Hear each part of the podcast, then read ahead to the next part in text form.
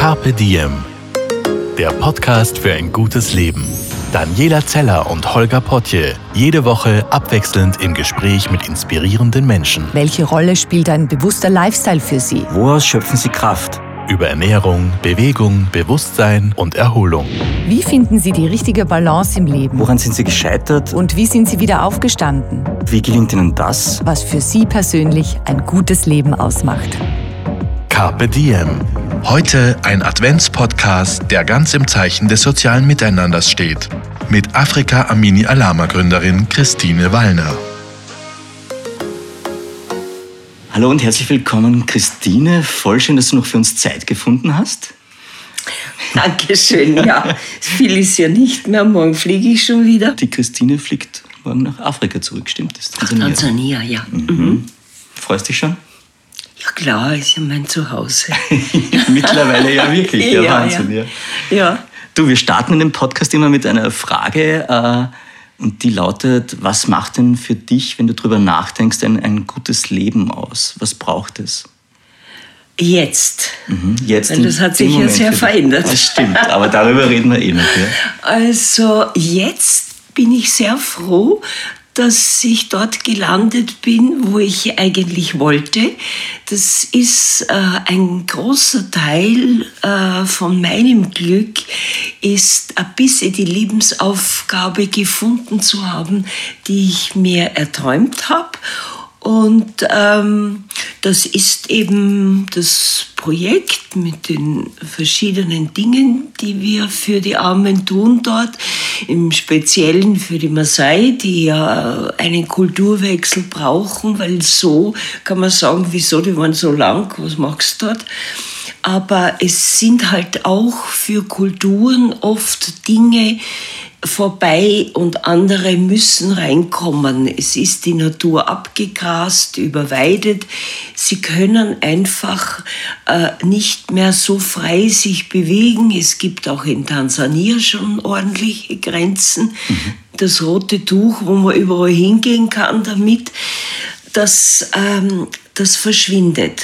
Die Regierung möchte die Maasai nicht mehr so haben, wie sie sind. Sie zahlen keine Steuern, sie sind die Wilden.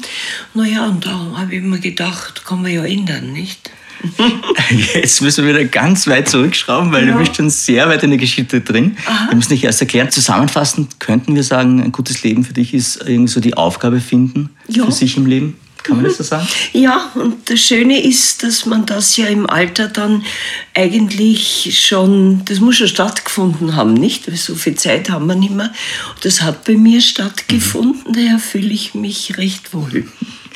Okay, jetzt mal kurz zu deiner Person, Christine Wallner. Dein Lebensweg war ja eigentlich nie gerade, kann man sagen, oder? Es gab da immer Schlenker und es gab viele Auf und Ab, sich einmal irgendwie Das raus. macht mich aus, ja. Ja, das, das prägt den Menschen. Umwege macht, macht mich aus. Ja. ja.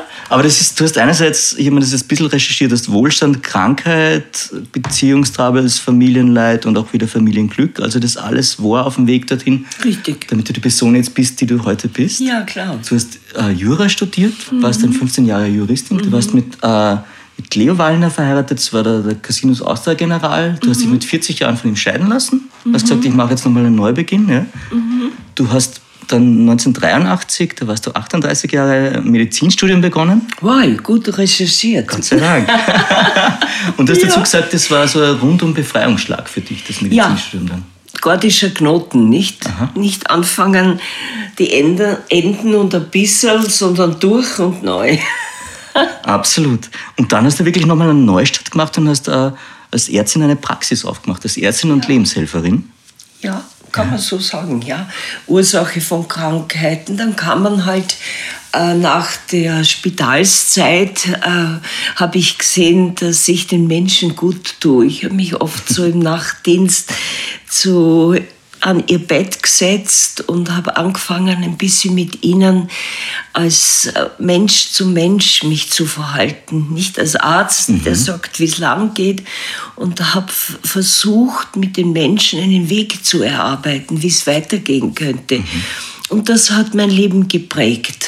Da habe ich dann meine Praxis, äh, habe ich so ähnlich gestaltet und dann ich glaube, eines Tages habe ich mir gedacht, das ist zu wenig. Ich möchte so gern mehr Menschen in diesen äh, Geist bringen oder sie ermutigen, es selbst zu tun. Nicht? Ja. Es bin ja nicht ich, sondern äh, wenn Menschen sich berühren lassen, dann tun sie es ja selbst. Also heilen tun wir uns immer selbst oder nicht. Wir hatten mal einen Yogalehrer zu Gast, der hat gesagt, if you can feel it, you can heal it. So. Ja, völlig richtig. Ja. Genial. Ja. Er hat das schon ausgedrückt, was Ja. ich vielleicht. Und, und äh, wichtig ist auch, dass man sich nicht so wichtig nimmt, sondern dass man der Mensch bleibt, der sich bewährt hat. In Mhm. meiner Praxis habe ich zu mir gefunden und ja, äh, Du hast einmal gesagt, wir sollten so einen Spruch finden, der mich berührt, mit dem ich meinen Weg gegangen bin. Und das habe ich dann immer wieder erlebt in schwierigen Situationen, wo ich mich auch ziemlich hilflos gefühlt, gefühlt habe. Das ist ja so, man, es fällt dann ja nicht immer das Richtige ein. Und dann ist so, dein Wille geschehe, hat mich immer sehr befreit. Und ich habe mir gedacht, so lieber Gott, weißt jetzt musst das du machen, weil ich bin da mit meinem Menschsein ziemlich am Sand. Und das hat sich zur Gewohnheit gemacht. Und irgendwann kommt der Moment, wo man weiß, man muss nur in die Stille gehen und zuhören.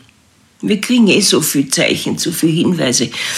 Aber wir sind so geschäftig und halten uns für so gut, dass wir Wir sind keine guten Zuhörer mehr, höre ich da jetzt ein bisschen raus. Man müsste wieder Ja. ein bisschen mehr auf die Stille hören. Ja, man muss sich in die Stille begeben, dass keine Zeit haben und geht nicht. Ist schade, wenn man könnte so richtig Querabschneider machen.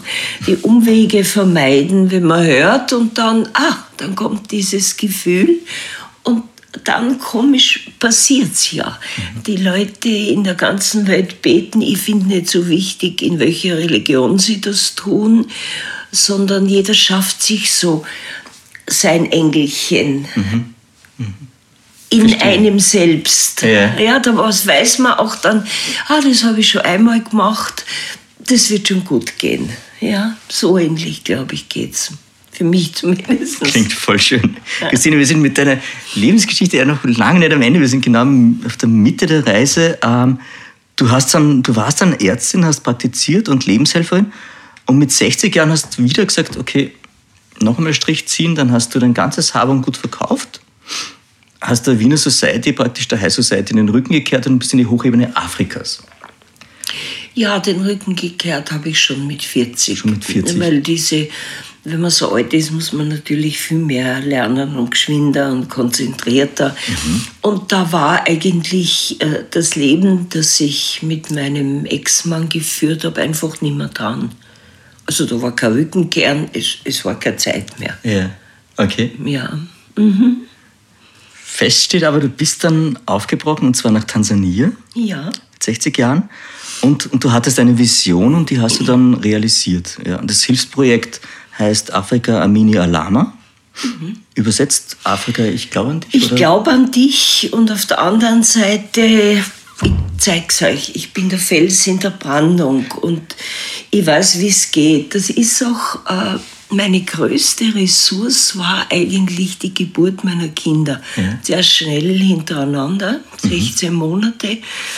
Und das war für mich jedes Mal ein Erdbeben. So, Wieso? was sie da jetzt zusammenbringt, das hat mich zu Tränen gerührt.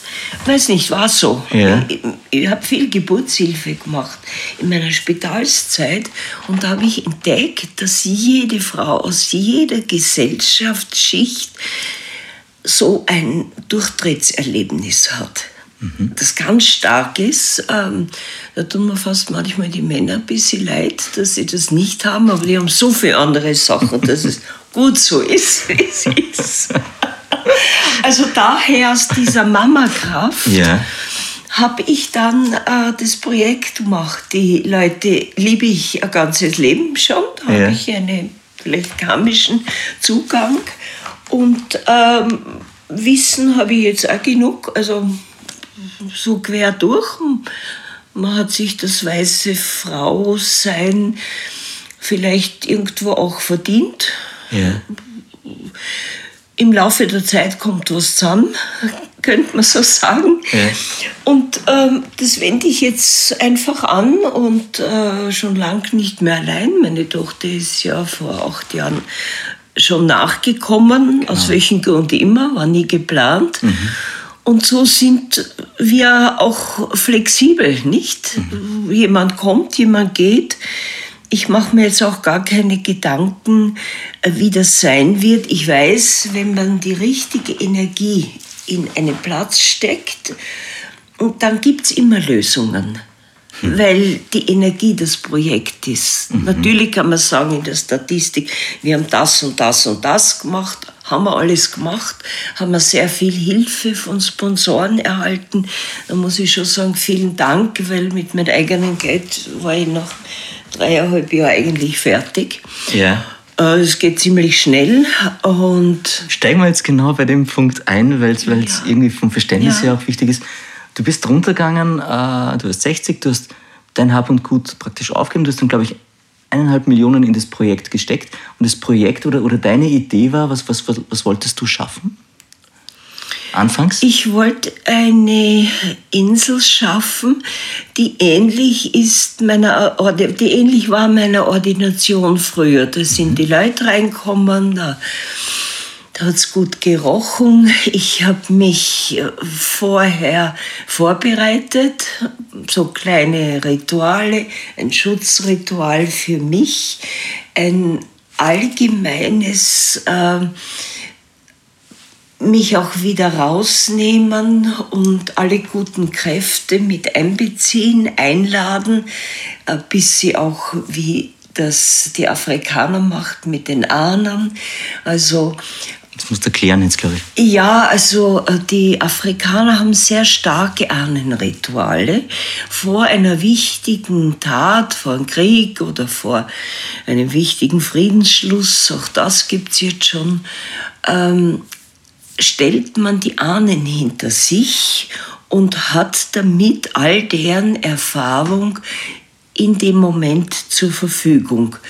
Ich tue das weniger mit den Ahnen, weil es nicht so sehr unsere Kultur ist, aber all die Wesenheiten, die einem schon einmal geholfen hatten und dann erinnert sich, ui, da war ich auch aufgeregt, ist aber gut gegangen. Oder zum Beispiel beim zweiten Studium mit 38 ist man ja nicht mehr geübt im Lernen. Ja, und das habe ich dann schon auch einmal gemerkt am Anfang. Und Physik war lang zurück. Also es war gar nicht so einfach. einfach. Und da habe ich mir gedacht, ach was, ich habe ja schon ein Studium hinter mir. Ich bin Doktor, was soll das? Und habe mich daran erinnert und habe dann manchmal um mein Leben oder um mein Durchkommen gekämpft. Vor allem am Anfang, wo der Stoff mir ganz fremd war. Du hast ja sogar heimlich am Anfang noch studiert. Ja, ja, klar, ich wollte mich nicht blamieren, nicht? Und das Lustige bei der ersten, äh, beim ersten Rigorosum hat mir mein Mann äh, 40 Direktoren eingeladen, weil es nicht gewusst hat. Und ich gehe dann hin und denke mir, ja, das kann ich ja verschieben, so ein bisschen die Überheblichkeit, die man dann in der Gesellschaft kriegt, nicht? Das ja, äh, war der Chauffeur. Man, man kann sich dem gar nicht ganz entziehen, mhm. besonders als sehr junge Frau. Mhm. Und dann haben wir gedacht, ich gehe da hin und verschieb's einfach. Und sie hat gesagt, aha, ja, okay, Frau Doktor, äh, nächstes Jahr dann wieder. Gut, danke, der nächste. Und ich hab nein, nein, nein, nein, nein, nein, nein, nein ich mach's. und also Lektion in Demut auch wieder ein bisschen. Wirklich, ja. ganz, ja.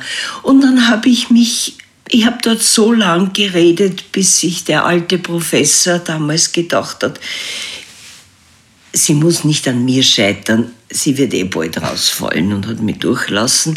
War dann auch wieder ein Erlebnis, no, dann habe ich Gas gegeben, meine Gehirnzellen sind gewachsen, das tun sie ja innerhalb von drei Monaten und es ist sehr erfolgreich dahingegangen. Was da schon mitschwingt bei dir, ist ganz stark so Also man spürt auch so den Willen, den du in dir drinnen hast. Du kommst hin und sagst, mach mal, gehen wir es an, machen wir was. Mhm. Ja. Und ja. in Afrika das Projekt, ich meine, ich frage mich, das musst du nämlich auch noch erklären, warum jetzt genau Afrika deine neue Heimat worden ist und warum mhm. du es genau in Afrika gemacht hast. Aber du hast dort jetzt praktisch mittlerweile, ich glaube, Krankenhaus, Volksschule, Berufsschule, Waisenhaus. Du bist beim Wasserprojekt gerade dran. Ja, äh, Werkstätten, genau. dann Berufsschulen. Also alles, was Menschen, die dort eben noch nicht so begünstigt sind und einen Job haben und ein einfaches Auskommen. Da geht es äh, eigentlich ums Überleben. Und, äh, das, das, Entschuldige, das dort ist in Tansania und zwar im Mumella, stimmt das? Auch Momella und im Gabobo und noch im Maasai-Gebiet. Das ist ein mhm. ziemlich großes Gebiet und Momella ist ein, auch ein Stammesgebiet. Die einen Momella sind Bauern ja. und die anderen sind Viehhüter, haben ganz andere Charaktere. Mhm. Die einen sind so, wie man bei uns sagt, ein bisschen behäbigen Bauern. Neues geht nicht, weil das war immer so. Mhm. Das ist eigentlich sehr österreichisch. Äh, ja, kann man schon sagen, obwohl ich es nicht werten will. Ich komme ja. auch von einem Bauern. Ja. Aber vielleicht auch ähm, nicht so flexibel. Mhm. Und die Maasai haben aber eines, äh, sie waren nie Sklaven. Mhm. Sie waren immer Herren. Mhm. Was immer sie gemacht haben, die Männer nichts, die haben nur gekämpft und die Frauen haben gearbeitet. Aber äh, sie haben nie Gefangene gemacht, also ein sehr grausames Volk. Und äh, sie waren Überlebenskünstler, mussten sie sein im Busch mit den Tieren. Sie mussten sich wirklich anpassen, die Gegebenheiten. Und ähm, das ist ihnen plötzlich abgeschnitten worden. Die Regierung sagt, die zahlen keine Steuer, also sind sie keine Mitbürger. Das wird nicht ausgesprochen weil, äh, ausgesprochen, weil internationale Organisationen jetzt auch sowas gar nicht mehr zulassen. Aber so insgeheim denken sie sich, eh gar nicht so blöd, dann braucht man sich nicht um die kümmern. Und das finde ich schade. Mhm. Ich habe eine große Affinität zu den Menschen, der Stolz, auch dann der Wille zu überleben auch zu sagen, könnt ihr uns gern haben, wir folgen unserem Lieder, wir folgen unserer Kultur. Das ist für mich auch sympathisch. Wenn es dann gerade sagen, jetzt bringen wir dich um, weniger, da muss einem was einfallen. War das wirklich? Hattest du solche Situationen? Ich hatte so eine wirklich? Situation, ja. Da waren sie halt ein bisschen angefressen wir beide mal sind wir synchronisiert mit Husten? Ja, wir sind beide ein bisschen verkühlt, muss man jetzt mal, mhm. muss man mal dazu sagen. Aber wie, wie, ja, wie war das? Was, was war da passiert? Naja, die, es ist ihnen ganz gegen den Strich gegangen, wie ich mit einem Maasai umgegangen bin, der äh, Jugendliche mm, erst ins Bett kriegen musste, bevor er ihnen dann einen Job gegeben hat. Und das ist für mich so ein innerer Aufschrei. Da gibt es keine, das kommt das Handeln von innen raus. Mhm. Und ich habe gesagt, du hast nichts mehr zu suchen in Afrika, Mini. Das ist ein No-Go. Mach das mit deinen Leuten. Und ähm, ja, das war der Anlass zu sagen, ja, jetzt ist ihre Zeit um und wir müssen unseren Weg geben. Und aus irgendeinem Grund habe ich furchtbar zum Lachen angefangen okay. und habe dem Menschen, der da Englisch gesprochen hat, gesagt, für mich, ich meine, ja, ich muss eh sterben, fein, aber Kinder und Enkelkinder werden nur 300 Jahre über euch lachen, dass eine Großmutter umbringt, nicht? Und da war dann so ein bisschen Stille. Und dann habe ich gesagt, jetzt sitze ich da im Auto in einem Land Rover und wenn ich aufs Gas steige, bist gleich einmal du weg. So schnell kommst du Und dann haben wir, wir sind ins Reden gekommen mhm. und ich bin aus dem Auto ausgestiegen und habe gesagt, bitte, tut, was ihr nicht lassen könnt. Ja, das geht wieder auch nicht. Das sind äh, Maasai, das ist kein Gegner da. Da nimmst du ihnen sämtliche Lust zu kämpfen. Aha. Hab den dann umarmt und sage, komm, wir tun jetzt, wir, wir finden eine Lösung. Wir haben wir dann auch gefunden. Also er musste das Projekt verlassen. Das ist halt nicht lustig, weil jetzt ist er mein Feind, aber es ist ja auch klar, dass man Feinde hat. Aber das ist, also was, was ganz stark mitschwingt, ist einerseits der, der, der Culture Clash, den man scheinbar als Europäer hat, wenn man nach Afrika geht und dort was aufbaut. Und einerseits habe ich das Gefühl, du willst ja mit den Regeln vor Ort leben, andererseits ja. ziehst du deine eigenen Regeln auch durch, weil es gibt ich Grenzen. Ich will nicht umgebracht werden, ehrlich. Ja. Finde ich unnötig. Aber es, es, gibt wenig Menschen, die, die da so eine Situation erzählen können. Das ist halt auch schon mal spannend. Aber das klingt so, da bist du dann ganz ruhig geblieben und hast gewusst. Ja, ich bin ruhig geblieben. Ja. Komischerweise. Das sind so Verhaltensweisen, die kriegt man mit. Ich habe mich wenig gefürchtet vom Leben. Mhm. Immer schon. Immer gedacht, magst du nicht, musst du ändern, nicht? Mhm. Also auch die Situation, man dachte, no, was könnt ihr jetzt machen? Und Humor ist immer ein sehr guter Zugang. Es, es, es kann jemand nicht mehr so wild sein, wenn du ihn anlachst oder auslachst. es, ist, es gibt Verhaltensweisen, die sind ganz normal. Man muss sie nur einsetzen. Aber nachher du schon durchgeatmet, nehme ich an, oder? Ja. Hm. Nachher habe ich mich in so einen kleinen offenen Jeep gesetzt und bin in der Dunkelheit durchs Maasai-Gebiet gefahren. Und da waren die baff. hm da waren die auf die Bürgermeister, haben sie gedacht, sie sehen einen Geist. Sie haben sich gedacht, ich tauche jetzt nie mehr wieder auf. Und genau das Gegenteil, und das berührt sie. Und da kommt dann so ein bisschen was von Bewunderung auf. Mhm. Und bei denen ein Lächeln. Ja. Nicht? Wenn du dich dann völlig äh, offen auch dorthin begibst, ist der Bann gebrochen. Ja. Erzähl uns mal ein bisschen was über, über die Kultur dort und über dein Projekt, dein Ziel dort. Also du wolltest schauen, dass es den Menschen im Masai-Gebiet in Tansania, das, das ist ja am Fuß des Kilimanjaro, ich habe mir das gestern mhm. ein bisschen angeschaut, ja. das schaut total wahnsinnig schön aus. Ähm, Romantisch für uns, wenn man leben Ja, das ist dort, so ein bisschen ja. jenseits von Afrika, habe ich jetzt dran denken Ja, ja, den genau. Film habe ich auch genau. zehnmal gesehen. Ja, genau.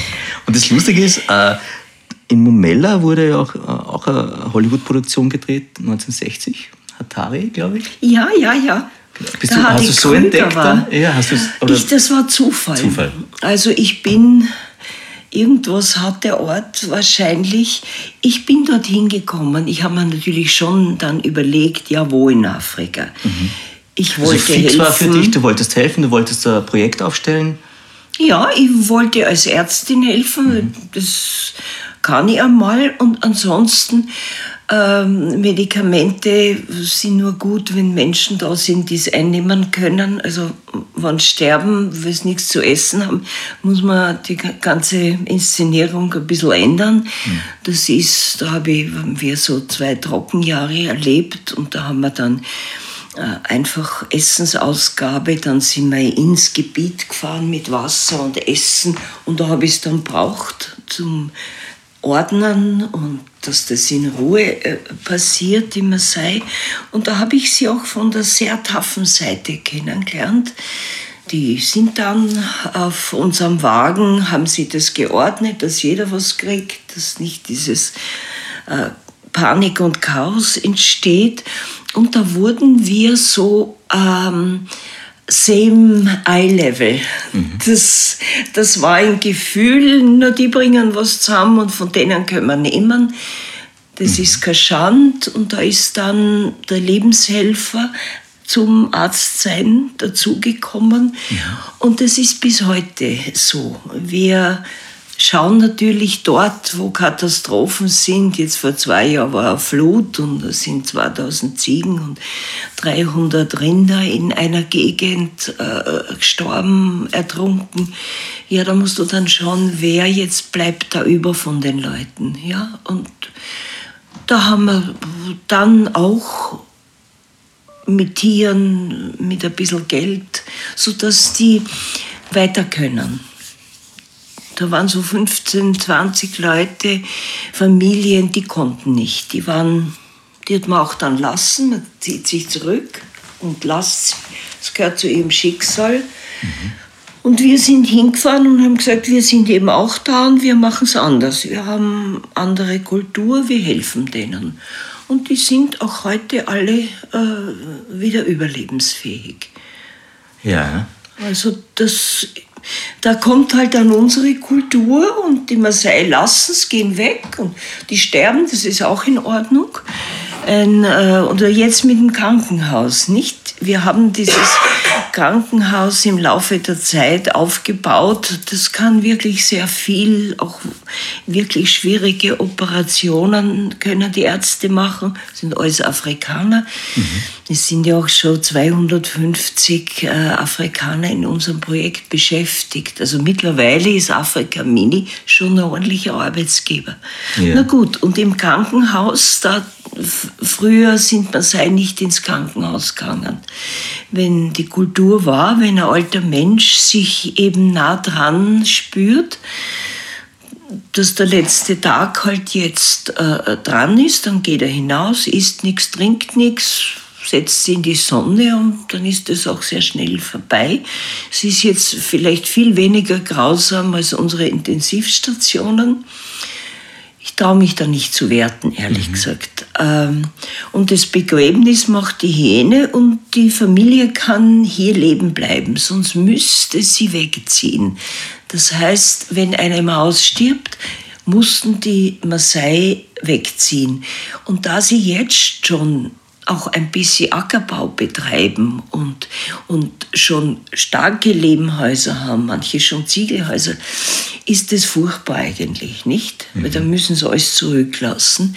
Und es ist halt herrlich, jetzt einer aus der Familie hat schon ein Mobile, äh, ruft an, wenn es ganz dringend ist, holen wir auch den Menschen, ob es jetzt die Frau unter der Geburt ist oder jemand, der halt äh, den Fuß gebrochen hat und, und eine Infektion schon hat, weil er halt noch nicht gekommen ist. Das geht jetzt, es kommt ins Krankenhaus, die überleben, werden ernährt, kriegen Medikamente und kriegen den Aufenthalt gratis. Und da passiert viel auf menschlicher Ebene, mhm. nicht? Und dann kommt auch das und die Schulen, die viele Maasai-Kinder können gratis in die Schule gehen. Die sind wieder mit Englisch und mit Computer. Das sind 1500 Kinder sind dann mit. Äh, das heißt, du hast Lehrer auch aus Afrika beschäftigt, die dann praktisch die Kinder nur, Wir haben nur Afrikaner. Mhm. Ausgebildet, es waren viele Leute von uns, kommen auch mhm. immer noch, die dann 14 Tage in der Schule den Lehrern helfen, die wohlwollend zeigen, was da so möglich ist und es wird mehr und mehr angenommen, mhm. nicht?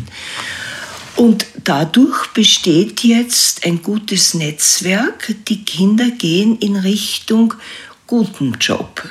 Oft bildet, gibt dann die Regierung ähm, na, Stipendien oder yeah. ja.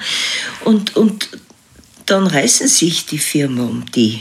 Ähm, das ist der alternative Weg. Ein, man sei in der Familie kann viel erhalten, muss das auch, wenn er einen guten Job hat. Mhm.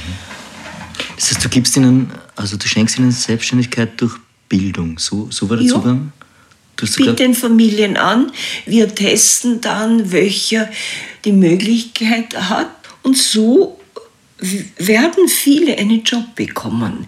Die behalten aber ihre Kultur. Es ist nicht, dass wir die Kultur zerstören. Der kommt dann als Manager zu Hause, zieht sein Büroquandel aus, holt aus der Truhe sein Quant, setzt sich zu seinen äh, Verwandten ums Feuer und dann wird geredet, wie viel Vieh, wie viel, was ist passiert, wer ist gestorben, wer, ist, wer hat geheiratet. Und dann geht er nach zwei Tagen wieder in seinen Job. Das ist faszinierend. Sie tragen die, ihre Kultur so tief im Herzen, dass sie sich nicht ganz verändern. Das finde ich persönlich also, schön. Ja, du glaubst auch, dass das jetzt nichts zerstört an der Kultur, sondern es wird sich beides ausgehen. Habe ich das richtig Ja. verstanden? Ja, ja, ein Miteinander.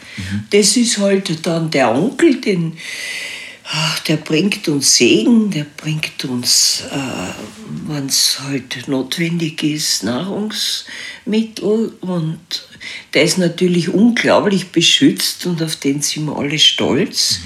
Und bei den Mädchen ist das auch so. Bei den Mädchen gab es das ja nicht. Wir nehmen zum Beispiel keine beschnittenen Mädchen.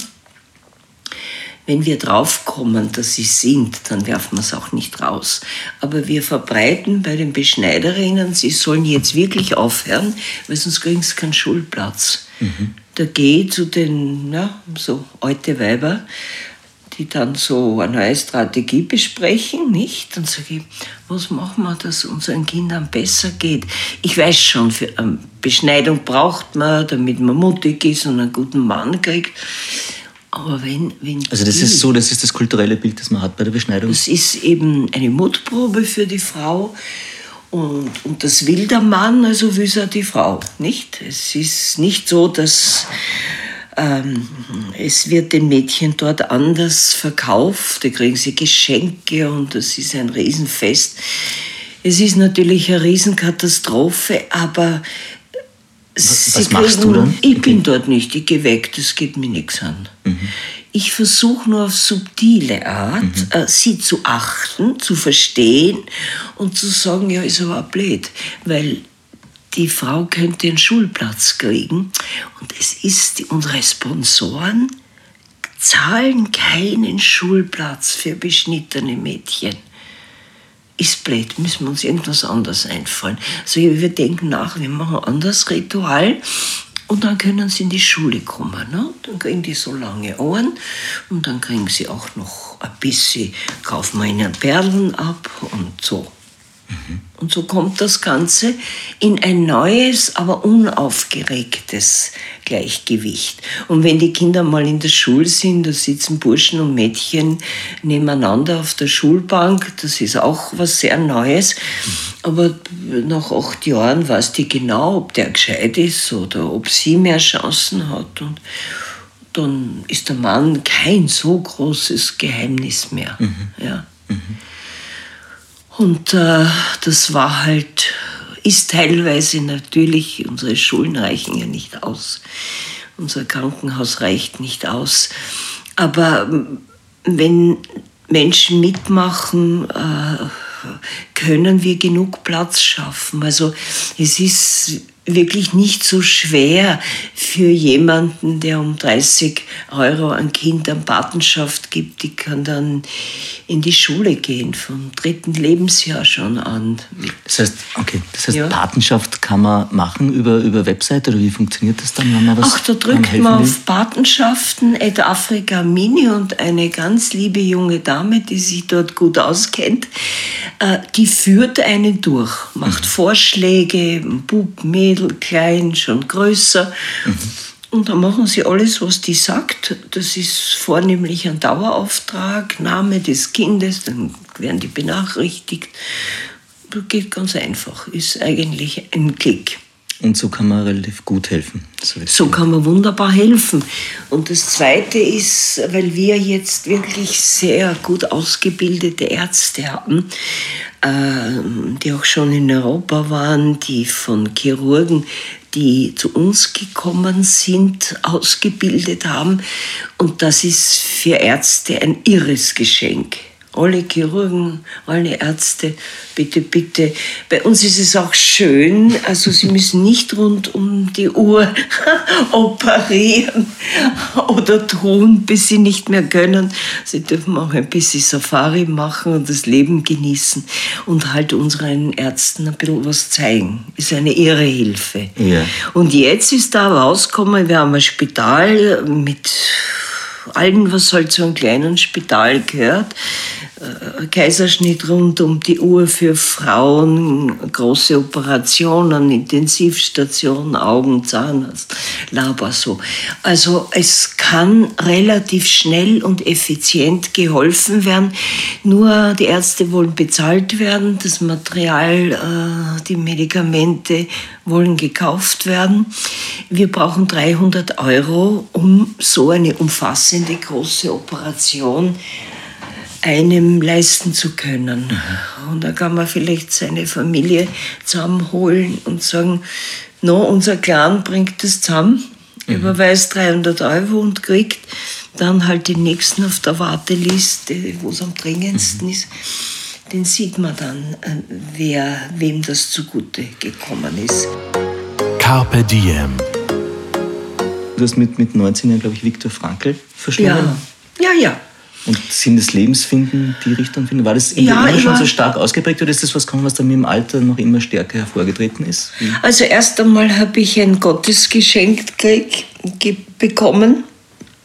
Äh, das ist wirklich eine harte Familie, wo man nur überbleiben kann oder äh, an den Herausforderungen wächst. Ich habe offensichtlich den zweiten Weg äh, gewählt und bin gewachsen und bin auch heute ganz in Frieden. Also ich mache niemand einen Vorwurf, sondern ich habe die Chance genommen und habe mir gedacht, ja, okay, gut, machst du halt. Und ob man will oder nicht, sind das Erfahrungen, die einem, sagen wir mal, reifer machen. Das haben ja viele Menschen, wenn es gerade in, ein, in, in äh, ein Kriegsgebiet auf die Welt kommst, bleibt da ja auch nichts anderes übrig.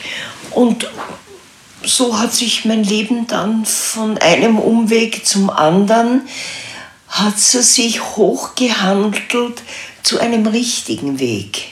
Und da darüber bin ich sehr glücklich. Das ist mein Erfolgserlebnis, wo man gedacht hat, na, habe ich die Kurven ganz gut kratzt. Mhm.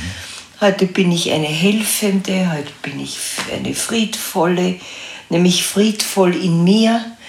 Heute kann ich zuhören, heute glaube ich nicht, dass ich so wichtig bin, sondern ich fühle mich eher als so das letzte Glied einer einer, eines Universums, wo ich heute das durchführe und die anderen inszenieren für mich. Ich stelle mir das eher lustig vor. Ich habe halt mehr so den christlichen Glauben, nicht unbedingt jetzt eine Religion, aber das ist halt mein Zugang. Mhm. Und in Marseille haben mehr die Bäume und die Natur und, und die Berge. Der mhm. Gott der Marseille ist der Lengai und da gibt es einen Berg und verschiedene Hügel. Also es ist gar nicht so unähnlich. Ja. Aber man muss sich nur aus seinem arm, armen Ich befreien und aufhören, äh, sich zu bemitleiden und sich aufmachen und sagen, ja, da bin ich. Und, und, ähm, da soll ja was Gutes entstehen. Mhm. Und da kann ruhig jetzt das Universum mitmachen bin ich allein. Das ist das Universum auf deiner Seite dann? Quasi. Ja, wieso hm. nicht? Ja, ja, ja? wieso nicht? Stimmt. Wieso nicht? Freilich nicht nur für mich, für alle, aber auch für mich. Ja, klar. Aber was, was jetzt wirklich eine Frage ist, die sich halt immer mehr rauskristallisiert ist äh, und die sich auch viele fragen, glaube ich, ist, ja. wie, wie macht man seine Träume wahr? Wie macht man seine Visionen wahr? Was braucht es da? Naja, Träumen ist eine Sache, nicht? Spielt sich auf einer anderen Ebene ab. Tagträume, Nachtträume. Im Leben, in der Realität haben wir einen recht gut funktionierenden Körper. Wir haben ein Hirn. Wir haben starke Emotionen. Das ist ja noch niemandem entgangen. Bei mir war es diese Prägung Geburt. Ja, bei einem anderen ist es eine Liebesbeziehung, bei einem dritten ist es eine, eine schwere Krankheit, die er überstanden hat. Das sind so prägende Erlebnisse, wo wir Zugang zu unserer Stärke, zu unserem Gefühl, ja, mhm.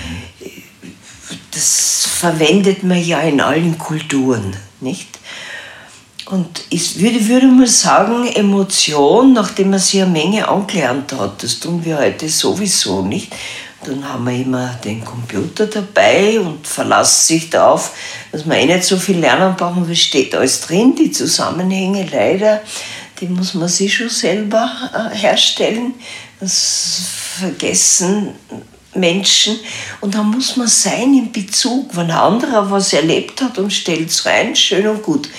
Aber ich muss schauen, was hat mich berührt, was berührt mich noch immer, was brauche ich. Und dann, äh, wenn ich weiß, was ich brauche, dann gehe ich hin und sage, okay, ich mache den ersten Schritt. In meiner Ordi war immer so der erste Schritt zum Neuen. Mhm. Und dann haben wir versucht zu stellen und zu finden, was kommt denn da hoch? Und da kommt lustigerweise sehr viel hoch. Man muss die klare Frage stellen, äh, man muss auch bereit sein, das, was dann erlebt wurde, einfach umzusetzen. Also ich habe immer gesagt, wenn du das nicht machst, ist es gescheiter, du gehst zu einem Therapeuten, dort kannst reden, mhm. aber hier musst du tun. Mhm. Und wenn du nächstes Mal kommst, dann nur, wenn du schon was getan hast. Und das hat sich ein bisschen zur Lebensphilosophie ausgebildet. Und das haben die Leute gemacht, weil sie gesehen haben, ich brauche eh nur einen kleinen nächsten Schritt tun. Also das Geheimnis ist auch ein bisschen in den kleinen Schritten dann? Ja, um kleine Schritte. Die Portion, muss, die man schluckt, die muss man halt so groß schneiden, dass man es abbringt, mhm. würde ich sagen. Ja. Und das war bei dir dann aber auch so? Also, ja. weil ich glaube, du hattest wahrscheinlich bei mir auch ganz genauso, ja. natürlich. Aber du hast es durchgezogen, du hast alles aufgegeben und gesagt, ich gehe jetzt nach Afrika runter und ich mache meinen Traum wahr. Und ja. welchen Preis zahlt man da oder welche Zweifel? Oder du hattest sicher auch Zweifel? Na, schreckliche, freilich. Eh. Na, es steht ja nirgends geschrieben, dass man nicht einen Tag weinen darf. Na ja, okay, fein. Irgendwann hört man auf und tut. Okay. Das heißt, du funktionierst dann einfach. Ab einem gewissen Zeitpunkt funktionierst du. Ja, und dann äh, höre ich sehr auf die Emotionen, die hochkommen. Mhm. Wenn es in die gute Richtung geht, dann kommt sowas wie wohlige Freude da auf. Das ist so, wie wenn man Menschen trifft und man freut sich, man weiß gar nicht, was man, man gehört weder zu dem, aber die Seele schwingt auf einem ähnlichen Level. Und das passt dann. Man kann auch dazu sagen, ihr finanziert über die Lodge, da habt ihr es praktisch eingerichtet, Apartments. Ich glaube, für Sabbaticals von, von Burnout-Leuten auch oder so. Aber die Idee ist, über den Tourismus nochmal Geld zu lukrieren, das man dann wieder ins Projekt reinsteckt. Freilich, ich habe dann mein letztes Geld, das, ist ja, das Geld ist ja schnell verbraucht, habe ich Quartiere und eine, na, ich, meine Heldin ist so die Pippi Langstrumpf und habe ich gedacht, so jetzt baue ich die Lodge, die mir gefällt. Ich baue mir die Welt, die mir gefällt. Und das hat anderen genauso gefallen, weil dort automatisch Leute hinkommen, die Ähnliches suchen, die Natur, die auch ein bisschen die Unwägbarkeit, den Gegensatz von handgemachten Möbeln und einem total funktionierenden englischen Spülklo das ist reizvoll. Mhm. Ja? Wenn man wirklich weiß, dass man jetzt von einem Marseille-Krieger aus dem Dorf mit einem Speer bewacht wird, der tut das wirklich. Der sitzt die ganze Zeit dort, wo er halt nicht ins Haus hineinzieht und dieses ah, sich wohlfühlen, das spürt man, weil es echt ist. Mhm. Das sind keine Securities aus der Stadt. Mhm wo man nicht weiß, stellen sie an was oder bewachen sie an nicht. Das ist ihr Land, wir sind ihre Gäste. Das ist unglaublich reizvoll. Sie lassen uns ein bisschen hineinschauen in ihre Kultur. Da habe ich schon gar nichts mehr dabei zu tun. Was, was hat dich denn so fasziniert? Weil du gesagt hast doch gleich am Anfang, also du schon als kleines Kind oder ab einem gewissen Alter hattest mhm. du dann so die, die Sehnsucht und die Liebe zu Afrika. Was fasziniert dich so an dieser Welt, an dieser Kultur? An mein Großvater hat mir davon erzählt. Der durfte, der, der hätte gerne die Welt bereist und vor allem Afrika. Und er hat mir halt erzählt, er hat wahrscheinlich Bücher gelesen oder so. Und das war Kindheit und dann war immer, ja, wunderschöne Welt und du siehst das Kreuz des Südens und du siehst das nicht von überall und so. Das war eine Prägung. Und die zweite Prägung war, es gibt dort so viele Menschen, die einfach zu wenig zu essen haben, die gar nicht die Möglichkeiten haben Und denen sollte man helfen. Und ich habe wahrscheinlich innerlich gesagt, ja, oh Papa, mache ich. Das war so eine kindliche Prägung. Und ich habe ja lang genug gebraucht, aber Medizinstudium und, und dann als Gast äh, hinzufahren. Und es war alles stimmig, es war vollkommen stimmig, dass ich am Ende meines Lebens viele Projekte gemacht habe. Ich habe gelernt, du musst alles geben. Du musst dort leben mit ihnen. Ach, möglichst so wie sie. Man gesteht da schon ein bisschen ein paar Quadratmeter mehr Matthaus zu, also Lehmhaus zu. Aber äh, auf ihrer Ebene kannst du sie dann auch berühren. Mhm. Und dann habe ich halt mit der Arzttaschen und viel Antibiotika drinnen, habe ich halt so herumbehandelt in den Hütten. Und dann werden, dann, dann, dann kommt man auf eine Ebene mit diesen Menschen. Und das bin ich heute noch. Die Kultur der Maasai ist jetzt auch sehr männerdominiert, muss man sagen. Wie hast du das hinbekommen? Also, dass du sagst, du kannst dich dort behaupten und du wirst akzeptiert und auf demselben Augenlevel agierend? Es ist natürlich klar, ähm, wenn man ein Mensch ist, der äh, verändern möchte, dann muss man schon auch seine Kultur intus haben, die einem stark macht. Also ich glaube an die Liebe, ich glaube an das Miteinander. Äh, ich, ich habe meine Werte und äh, die versuche ich auch langsam äh, den Menschen zu erklären, aber nicht aufzudrängen. Mhm.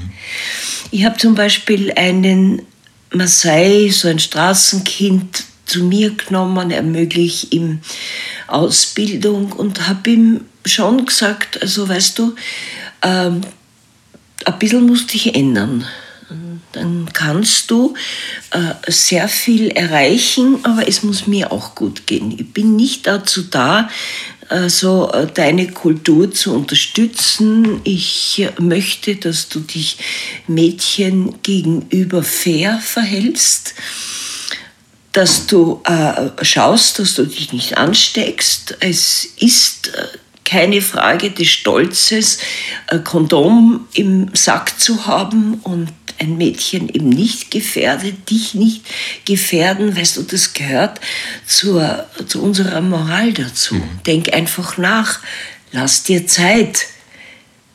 Was kannst du mit 16, was willst du von Liebe reden? Mhm.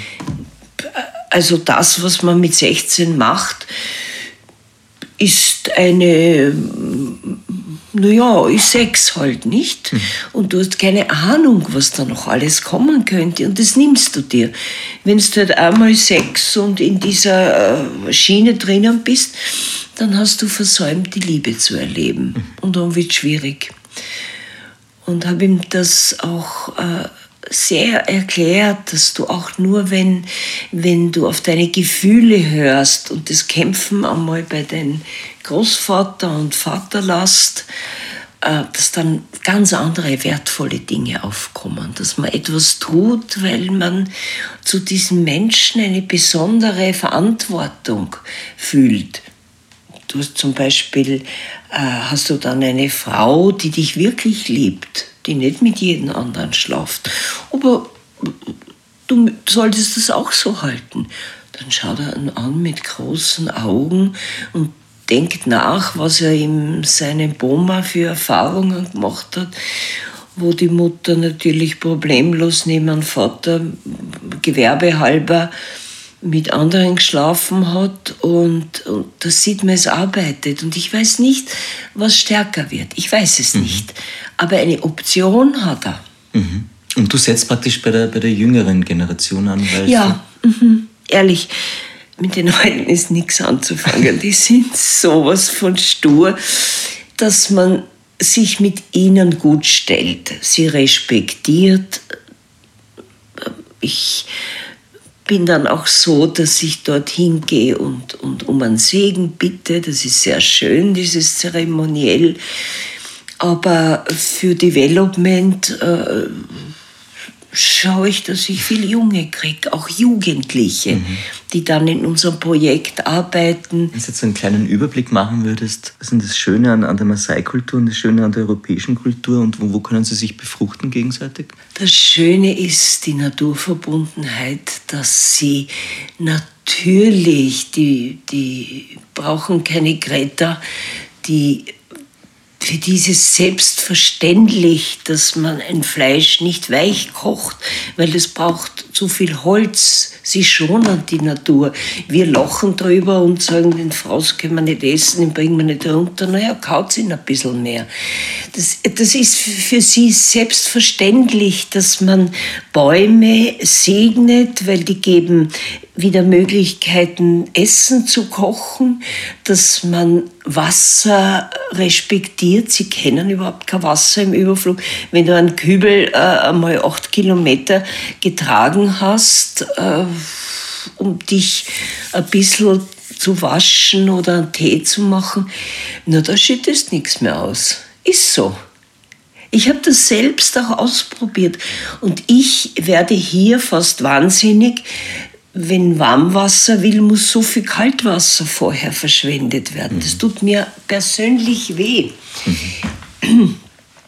Oder Kopfwaschen. Man, man kommt mit, das habe ich schon in Indien gelernt, ein halber Kübel, da kann man Zähne putzen, kann vielleicht zuerst Tee kochen, dann Zähne putzen, dann sie den Kopf waschen, dann halt äh, so ein bisschen und zum Schluss steigt man dann noch im Kübel auf die Wäsche drauf und die ist auch noch recht sauber. Und dann gießt man es auf eine Pflanze.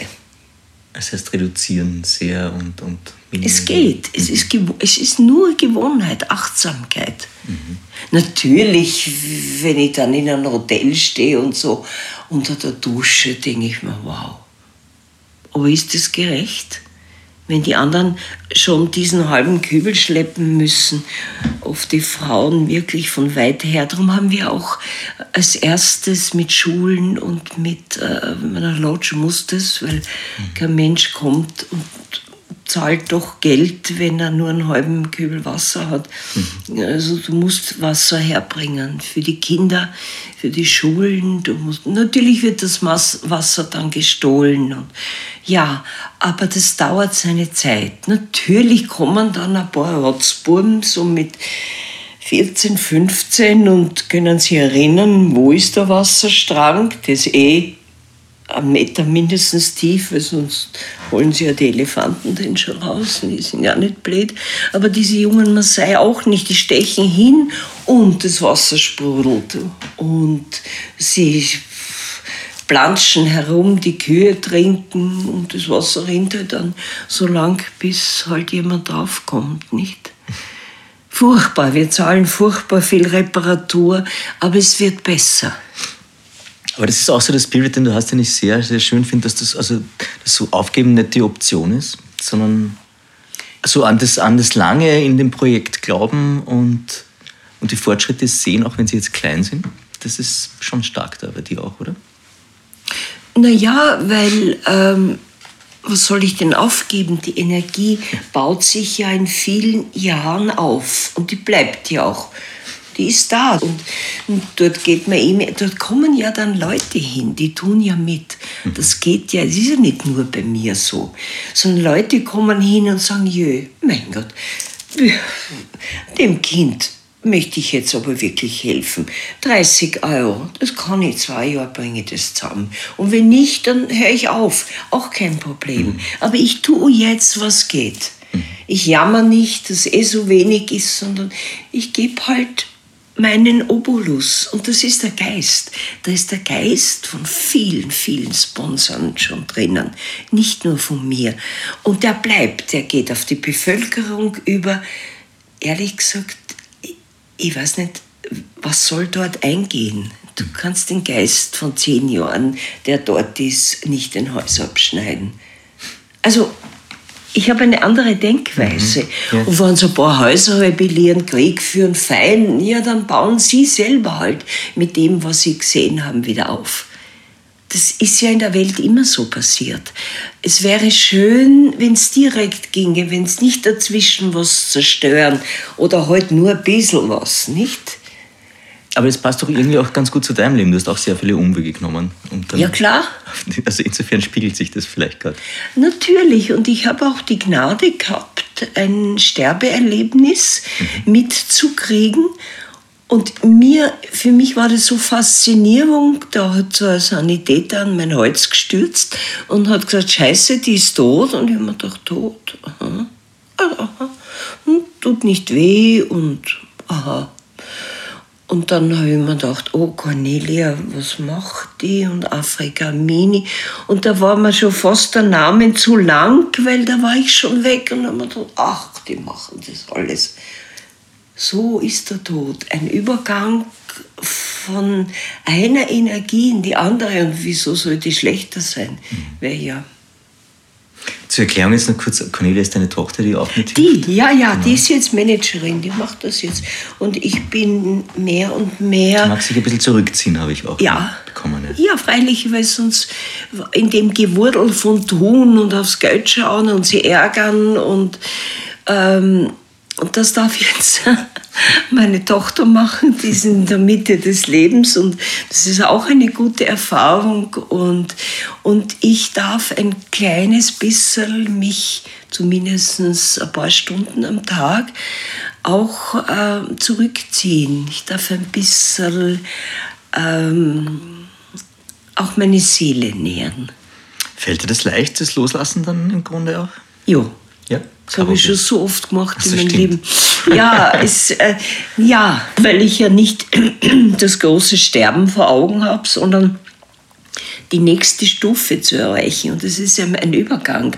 Und je weniger weit der entfernt ist vom normalen Leben, wird er auch selbstverständlicher. Mhm.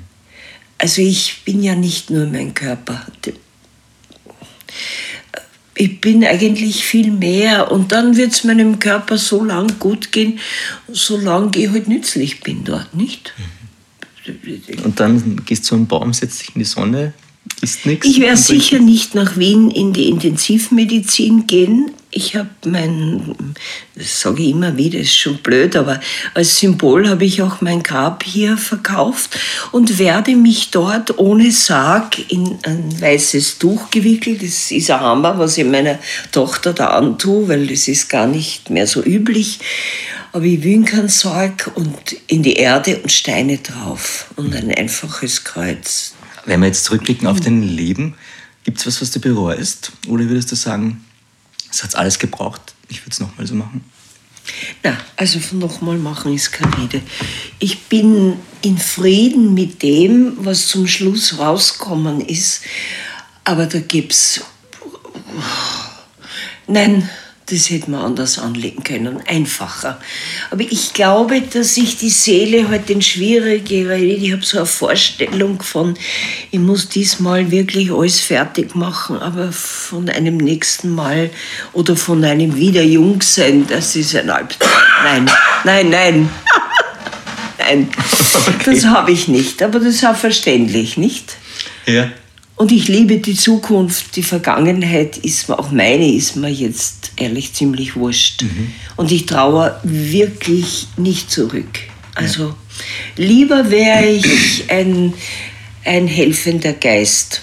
Das gefällt mir in Zukunft, wo die, die weniger menschlich und effektiver das gefällt mir vielleicht noch. Wenn man sich jetzt sagt, okay, das Projekt Afrika Mini Alama klingt total nett, ich möchte was beitragen, und ich glaube, es gibt einerseits Leute, die können wahrscheinlich verspenden, andere gibt es, die sagen, ich würde das gerne vor Ort mithelfen. Gibt es die Möglichkeiten auch? Was kann man Natürlich. alles tun? Äh, wir haben Volontäre, die rechtlichen Rahmen, äh, die sind auch überall nachzulesen, ist drei Monate. Da muss man das Government äh, momentan 250 Euro zahlen das ist halt eine Abgabe und dann arbeitet man bei uns mit, sucht sich Bereiche aus, Schule, wo man Computermensch ist, äh, halt in dem Bereich oder man will mit jungen Kindern im, in unserem äh, Notfallinstitution für Kinder. Man darf nämlich nicht mehr Waisenhaus sagen. Das war früher so, weil da ist viel Unfug getrieben worden, leider. Unsere Institution mit Kindern ist äh, jetzt so, dass sie vorgesehen ist, dass äh, Menschen kommen, junge Omas, Opas und mit den Kindern eben als solche agieren. Wenn es geht, bei Schulaufgaben helfen, ihnen erzählen, mit ihnen Ausflüge machen.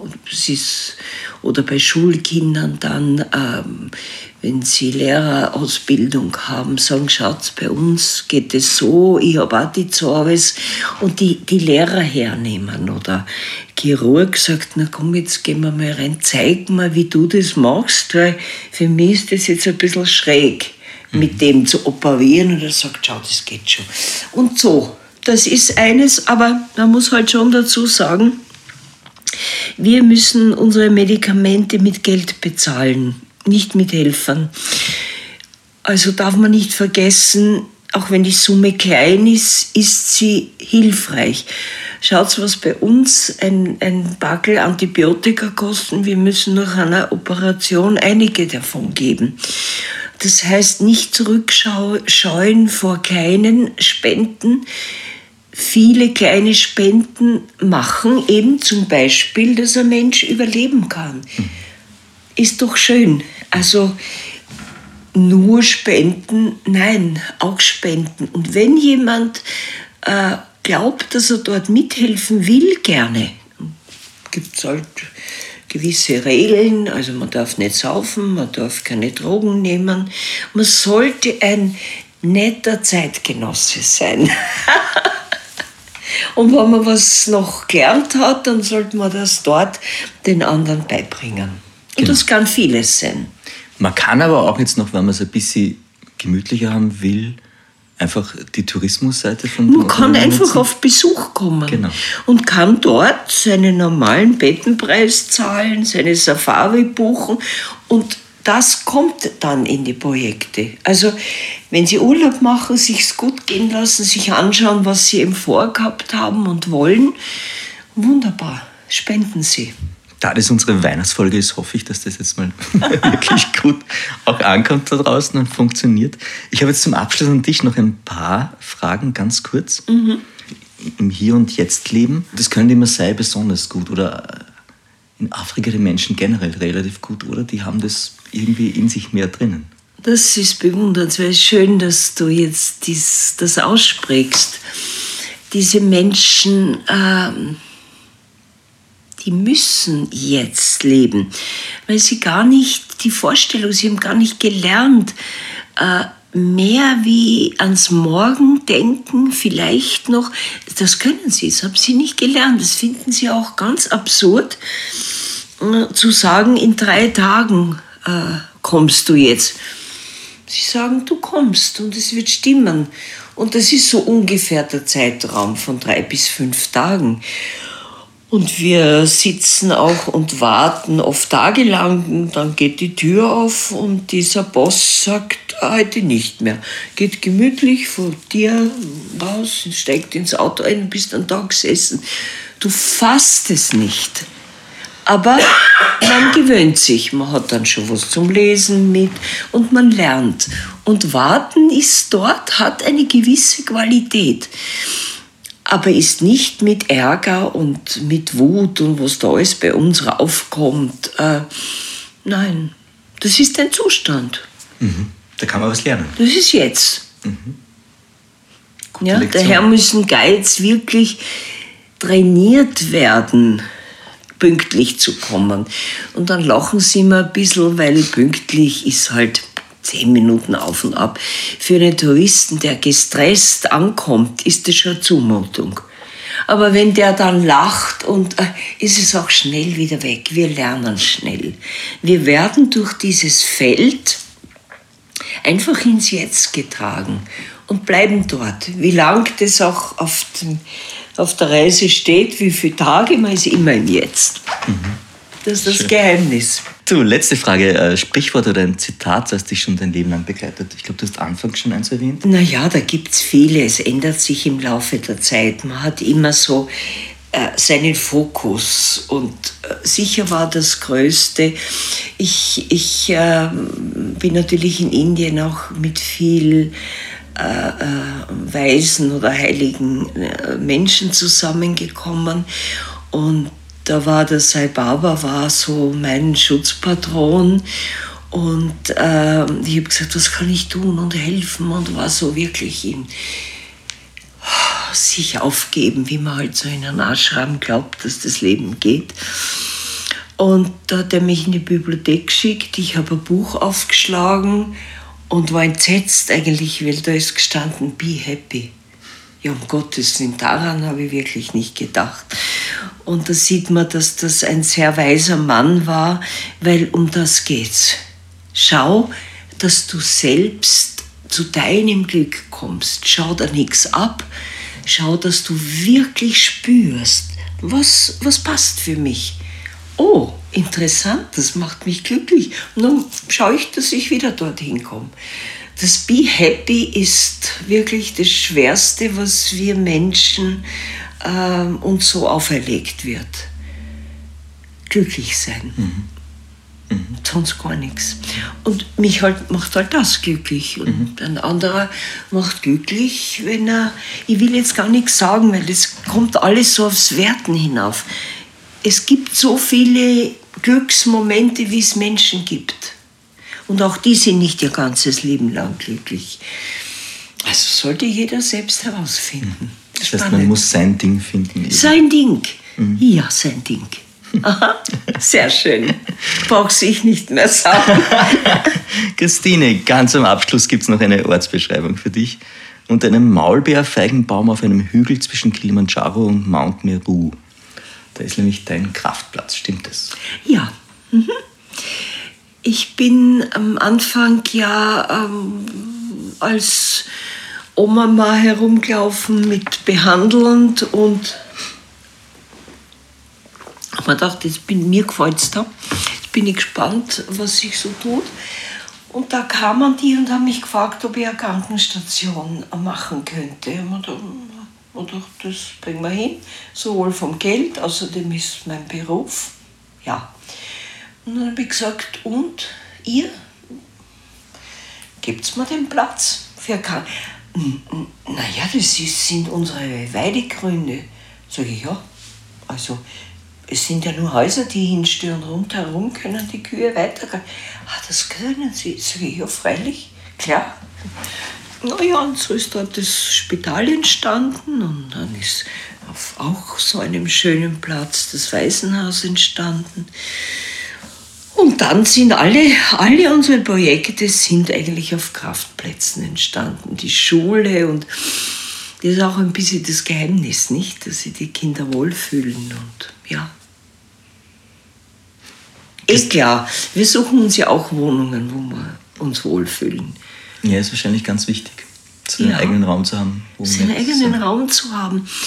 Und der ist dann auch schon geprägt und es stimmt, wenn ich dann mit Gästen unter dem Baum Mittag esse, dann sind die in einem Feld drin. Dann erzähle ich ihnen noch ein bisschen was und dann haben sie fast das Bedürfnis, da wollen wir jetzt vielleicht auch eine Kleinigkeit beitragen. Gehen in die Bibliothek und äh, sagen dem Lehrer dort, geh, kauf ein paar Bücher mehr, die du brauchst und so. Ja? Mhm. Christine, ich habe jetzt auch Lust auf Afrika.